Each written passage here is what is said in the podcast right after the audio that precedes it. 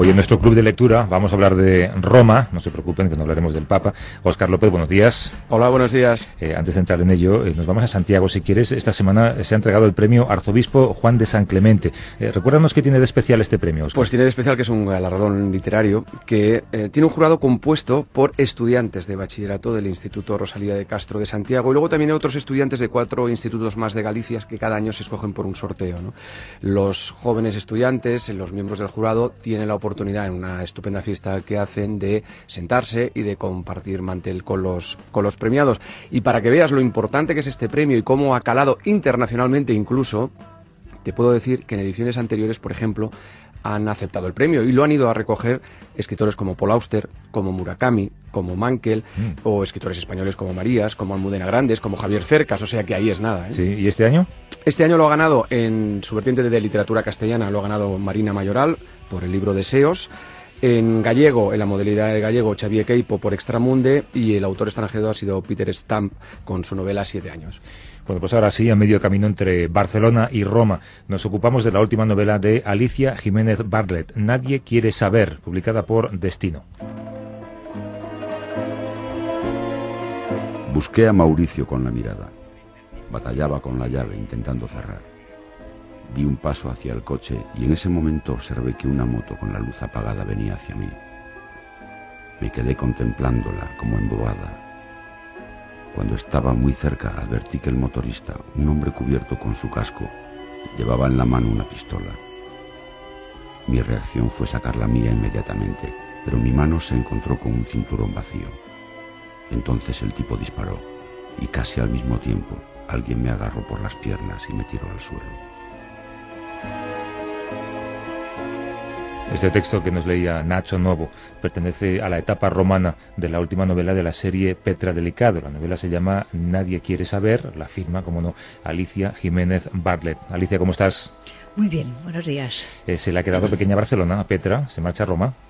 Eh, bueno, se marcha transitoriamente, va a resolver o ayudar a resolver un caso y cuando se acaban sus gestiones en Roma regresa a Barcelona. Es un guiño a la industria eh, de los libros en Italia o a los lectores italianos que tienen devoción por esta mujer. Sin la más mínima duda, es un pequeño homenaje que yo hago a mis lectores italianos que me quieren mucho, me adoran, vamos. Y como Roma también es un poco una capital internacional, el centro del mundo y todas esas cosas como hemos visto recientemente, pues me parecía que podía ser interesante eh, incluirlo geográficamente dentro de uno de mis libros. De hecho, el libro se ha publicado antes en Italia que en España, ¿no? Cierto, sí, muy poquito antes, pero yo diría que con una distancia de un mes. Mm. Bueno, está aquí Oscar. Eh, Oscar, ¿nos cuentas qué quiere decir o qué dice eh, Nadie quiere saber? Bueno, como es una novela policíaca es evidente que no podemos adelantar mucho porque si no pierde la gracia, pero vamos, para situarnos un poquito, es la historia de un caso que se reabre cinco años después de que se cerrara sin poder saber quién era el culpable del asesinato de un empresario un empresario textil aquí en Barcelona que acude a un apartamento con una joven prostituta y es asesinado. Las sospechas recaen en principio en el chulo de la chica, pero como resulta que el chulo también es asesinado unos días después, pues al final el caso se acaba, se acaba cerrando y lo que sí podemos contar es que detrás de toda esta de toda esta historia a nivel argumental aparece también la figura de un sicario italiano que eso hace que nuestros dos protagonistas, que Delicado y Garzón, tengan que ir a Roma. Esto en lo que tiene que ver con el tema puramente argumental, evidentemente que pasan más cosas, pero hay que descubrirlas leyéndola, ¿no? Pero a nivel de cómo cuenta todo esto Alicia, yo me gustaría destacar algunas cosas. Por ejemplo, que yo creo que encontramos aquí a una Petra delicado, no sé si decir más alterada que de costumbre, ¿no? También le toca vivir situaciones de más riesgo en Roma. Luego también, como ella se ha casado ya por tercera vez, también hay, hay algunas cosillas que en las que también el lector irá descubriendo. Vemos también a Garzón, que puede explotar perfectamente en Roma toda esa faceta suya de bon vivant. Em, y luego todo eso además está narrado con esa habitual maestría que tiene Alicia de combinar lo que es la parte de acción y la parte de reflexión. Yo, yo creo que ella siempre ha sabido escoger lo mejor de la literatura policíaca anglosajona y lo mejor de la literatura policíaca mediterránea y eso lo aplica muy bien en esta serie, ¿no? Y que te permite además ir descubriendo cómo Petra Delicado va evolucionando. Es, decir, sigue siendo una mujer irónica, sigue siendo una mujer contradictoria, incluso sigue siendo una mujer un poquito borde, ¿no? Pero, pero se hace querer realmente, ¿no? Se hace querer no solo por los personajes de la serie, sino también por los propios lectores y por eso a mí me da la sensación que Petra Delicado tiene vida literaria para largo. Alicia, ¿la tiene? Pues no lo sé, yo doy las gracias públicamente a Oscar López por estos piropos que ha lanzado a Petra. No se lo dice a todo el mundo, ¿eh? No se lo dice a todo el mundo. Y debo decir que, bueno, sí, de momento está viva Petra, pero si yo me doy cuenta de que decae, de que he de pensar demasiado en no repetirme, he dicho reiteradamente que mm, no sé cómo acabará, pero acabará. Eh, la novela parte de una historia real. Eh, ¿Tienes un policía que te surte de historias? Sí, una policía. Una policía. Háblanos, de ella en la medida de lo posible. Sí, sí. Margarita García, em, inspectora jefe de la Policía Nacional en Barcelona ídolo de todos los eh, integrantes de, esta, de, este AMPA de la literatura policíaca, ¿no? Sí, a la pobre pues de repente la llaman a un montón de mesas redondas de novela negra y de cosas literarias, pero al principio yo creo que estaba un poco superada por la situación, pero ahora le gusta mm. y, y, ha generado un gusto literario que ya lo quisiera para sí mucho escritor. Oye Alicia, ¿no tenías también una forense? Cierto, pero era vasca y ha vuelto a su lugar de origen. Ahora tengo un forense catalán. Estoy muy bien surtida de todo tipo de profesionales. Y entonces esta mujer, esta policía, te dice, mira esta historia, que te puede venir bien para un libro. No, no, eso ya sería demasiado, sería pedirle mucho.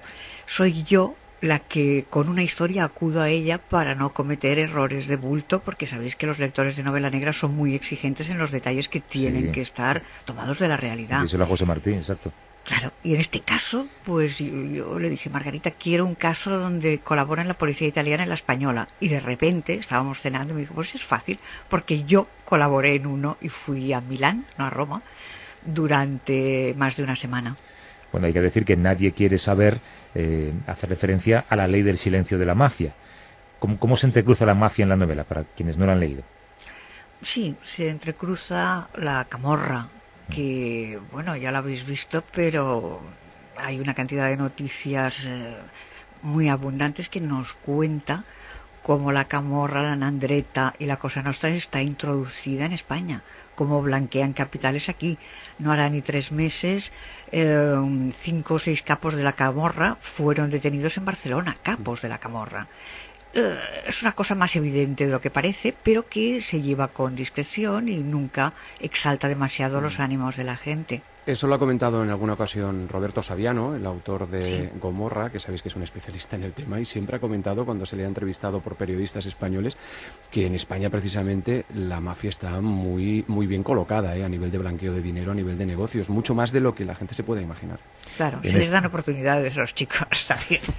En este caso no solamente la policía es una mujer, las sospechosas también lo son, por supuesto no vamos a desvelar el final, eh, pero hay una frase que hemos encontrado que tú has pronunciado en algún sitio. Tú dices, toda familia familia es un nido de víboras por definición. Todas, todas. Hombre, no. Habrá familias que sean bien avenidas, pero siempre la idea de que tienes que amar por obligación en un círculo cerrado, defender esa unión me resulta un poco cargante. Yo, las familias cerradas, como todo lo cerrado, acaba viciando el aire. Prefiero la familia abierta. Bueno, eso se nota mucho en la relación matrimonial de Petra, o en sus relaciones incluso matrimoniales anteriores, ¿eh? y también en las relaciones de Garzón, no hay que olvidarlo. Es decir, el tema de la pareja, el tema del matrimonio, siempre está presente en esta serie. Sí, cierto, es importante porque supongo que es una de las pocas cosas que protagonizamos todos los seres humanos, ¿no? Nuestra propia historia sentimental la historia laboral es otra, pero hay veces que no es nada lucida, mientras que sin embargo gente con un perfil bajo, como se dice ahora, gente no, no muy lanzada, pues siempre puede contar su historia amorosa, aunque sea de un único y miserable matrimonio. Es el noveno libro de la serie, eh, hay lectores a los que les llama la atención lo bien que pasa el tiempo para Petra, no, no envejece nada, ¿eh? Sinceramente, estoy empezando a tomarle un poco de manía porque no, no se hace mayor. Bueno, sí que se hace, se la ve más cansada quizá, pero físicamente sigue espléndida, en fin, supongo que algún día me contará el secreto. Hablamos de, policías que te filtran cosas o te cuentan cosas, hablamos del papel de los bares en el trabajo de Petra. Los bares, no en el trabajo de Petra, sino en España, yo creo que son la auténtica ONG mm, por antonomasia. ¿Por qué? Porque escuchan, acogen a los seres solitarios. Yo voy con frecuencia a tomar un cortado a un bar a medio trabajo por la mañana en Barcelona para ver eh, qué ocurre en la calle mientras yo estoy encerrada. Y veo en ese bar señoras mayores que a veces se pelean por un periódico y que el dueño pues eh, las contenta y las anima. Por la tarde van señores mayores, solitarios, en fin, son auténticas ONGs. Cuando tenemos un problema se lo contamos antes al dueño de un bar o al barman que, que a un psiquiatra. Oye, hay que reivindicar mucho la figura de Garzón en esta serie. Lo digo porque, a ver, está muy presente y es evidente. Siempre se, habla sobre todo de Petra porque no deja de ser Garzón, perdón, que es un subinspector para quien claro, no sepa el, el subinspector, que, la pareja. pensar que es el Garzón Garzón. no, no, la pareja Fermín Garzón, la pareja de, de, Petra Delicado. Yo creo que es un personaje del que también hay que reivindicar su propia evolución, ¿no? Dentro de la serie. Sí, a mí me cae más simpático que Petra, que siempre, como tú has dicho, tiene un toque borde, que, que, en este libro se le intensifica. Garzón es un hombre más pegado a una realidad popular, a una realidad de la calle, y se va sofisticando también, porque era viudo, volvió a casarse con una señora de la burguesía catalana, y esta señora pues le inculca ciertos hábitos de sofisticación. Hablábamos de Petra, del papel eh, de mujer que no envejece en esta novela y en las anteriores. Eh, ¿Qué diferencia habría con el trabajo de un hombre policía en vez de Petra? Supongo que no mucho. Si bueno, la intuición, tú juegas mucho con ella en el libro. ¿Cómo? Perdón. Tú, tú, juegas mucho con la intuición en el libro. La intuición, sí. La intuición femenina es un clásico, pero supongo que los hombres de vez en cuando intuís algo, ¿no? Ya que no pensáis, pues intuís. No, hablando en serio, um, por lo visto la intuición tiene mucha importancia dentro del trabajo policial. Me decían Margarita García y sus colegas un día bueno, puedes encontrar toda serie de adelantos mmm, médicos, puedes ser un CSI de andar por casa, pero en el fondo lo que siempre lleva adelante una investigación es tu olfato, eh, tu anticipación, la intuición. Hay temas que son habituales en el, en el género policial. Eh, hay autores hoy en día, es el caso por ejemplo de Petros Markaris, que, por ejemplo, todo el tema de la crisis económica de su país en Grecia está muy presente. Hay otros autores de novela negra que, hombre, que hablan de la realidad, evidentemente, que les rodea, pero sin incidir de una manera muy, muy especial. Yo no sé si este sería un poco el caso de la serie de Petra Delicado. Quiero decir que, toca temas de actualidad, evidentemente, pero sin, un, sin, sin, una incidencia explícita a un momento muy concreto, aunque, por ejemplo, en esta nueva entrega, eh, la policía también sufre sus recortes salariales y tiene una serie de problemas, pero no, no tengo la impresión que sea, por ejemplo, como puede ocurrir con el caso de Marcaris. No sé cómo lo ves tú. Mm, sí, estoy completamente de acuerdo contigo, Oscar. Quizá la realidad está más filtrada en mis libros. No es un testimonio directo la novela. Pero, mm, bueno, pues yo recuerdo en estos años pasados en que éramos todos ricos, pues como Garzón se sorprendía de que hubiera una tienda especializada en velas de todas las tallas y colores y, y que esa especie de realidad que no quiere ser denunciada, pero que está presente, yo diría que sí que está en la serie de Petra Delicado. Hablábamos antes de cómo la novela es un éxito en Italia. Eh, ¿Qué es lo que crees tú que seduce especialmente a los lectores italianos? Pues no tengo la más mínima idea. Yo creo que será un poco el humor, el sentido irónico de la realidad. También hay que decir que los italianos son más expansivos y más expresivos que los españoles. Y entonces hablan mucho de un libro cuando les ha gustado entre ellos. Y quizá eso pues ha llevado a una serie de lectores a incidir en Petra que les gustó y ya está. ¿Y tú crees que la literatura negra mediterránea tiene unas características especiales. Lo digo porque, claro, llevamos una racha en los últimos años de literatura negra nórdica, que estamos casi ya empachados, eh, y sin embargo yo creo que también hay que reivindicar la fuerza y el interés y eh, la calidad literaria de la novela negra mediterránea. No nos quepa la menor duda. Petros Marcaris, que tú has dicho, es un ejemplo vivo de eso. Y Camilleri, que escribe mucho y bien. Entonces hay una característica común que sería uh, el incidir en psicologías complejas en los protagonistas, mm, el, el, echar una mirada alrededor en lo que está sucediendo y luego un cierto sentido del humor y alegría. Y comer y beber bien. Y comer y beber Que los bien. nórdicos no lo hacen. Ah, se hinchan de café, Los deben tristes, tener el estómago destrozado. Oye, y hacer parte de la novela o situar parte de la novela en otro país, eh, supongo que es complejo, ¿no? Porque son leyes, instituciones que funcionan de manera distinta. Sí, mm, la policía española me asesoró y es curioso. Yo cuando los oí hablar, pues me daba cuenta de que todo me venía bien literariamente. Por ejemplo, que hayan de salir del país de origen de la investigación mm, un número de policías que mm, son recibidos exactamente por el mismo número y la misma graduación en el país de acogida que los policías visitantes no pueden ir armados, que no pueden directamente dar el alto a nadie. O sea, es absurdo. Tú te vuelves hacia tu compañero italiano en este caso y dices, deténme aquel, dile alto, que se esté marchando. Claro, era todo lo legal, me, me, servía literariamente. Me puse muy contenta cuando vi las leyes.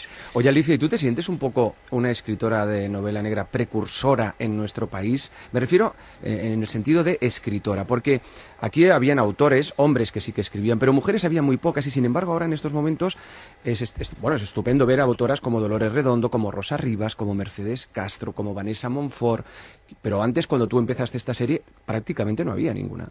Es cierto, no me siento precursora, pero me siento ahora más acompañada.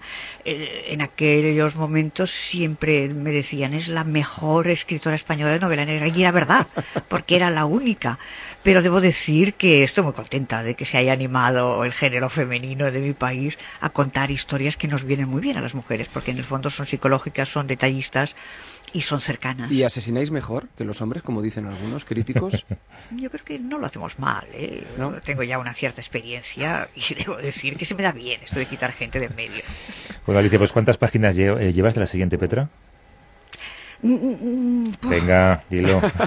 A Dios pongo por testigo que no he empezado. Bueno, estoy haciendo un relato que me ha encargado el editor italiano pero verdaderamente las promociones cada vez son más exhaustivas y cada vez permiten al autor escribir menos. O sea que mal, muy mal.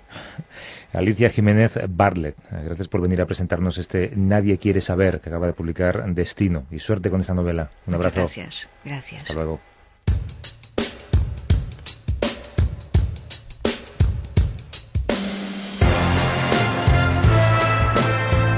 ¿Recomendación para hoy, Oscar? Pues os traigo Oscar y las mujeres de Santiago Roncagliolo. De verdad no voy a, no, voy a decir, no voy a decir. no digas nada.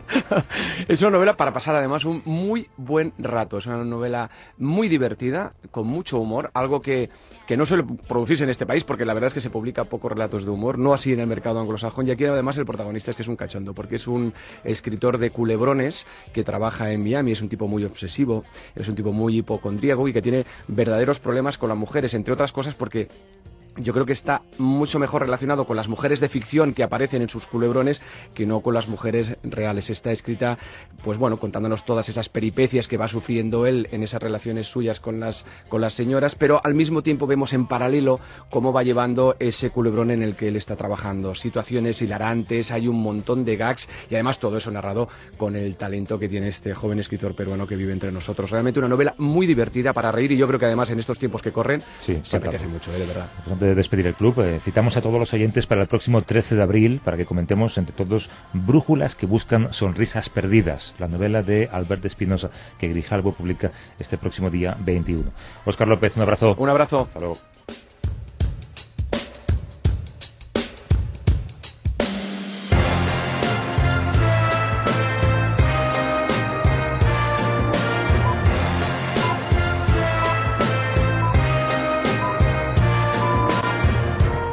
Si todavía no han pensado qué regalar para el Día del Padre, les hago una sugerencia. El Camino Mozárabe de Jesús Sánchez Adalid, una espléndida novela que nos transporta a escenarios del siglo X, un relato que rescata episodios de la maravillosa Córdoba del Califato, nos pasea por la bucólica Galicia y nos aproxima a una apasionante e importante época de nuestra historia. Todo ello en torno a la vía que unió norte y sur, conocida hoy como Camino Mozárabe. El Camino Mozárabe, un regalo perfecto para el Día del Padre. A vivir que son dos días.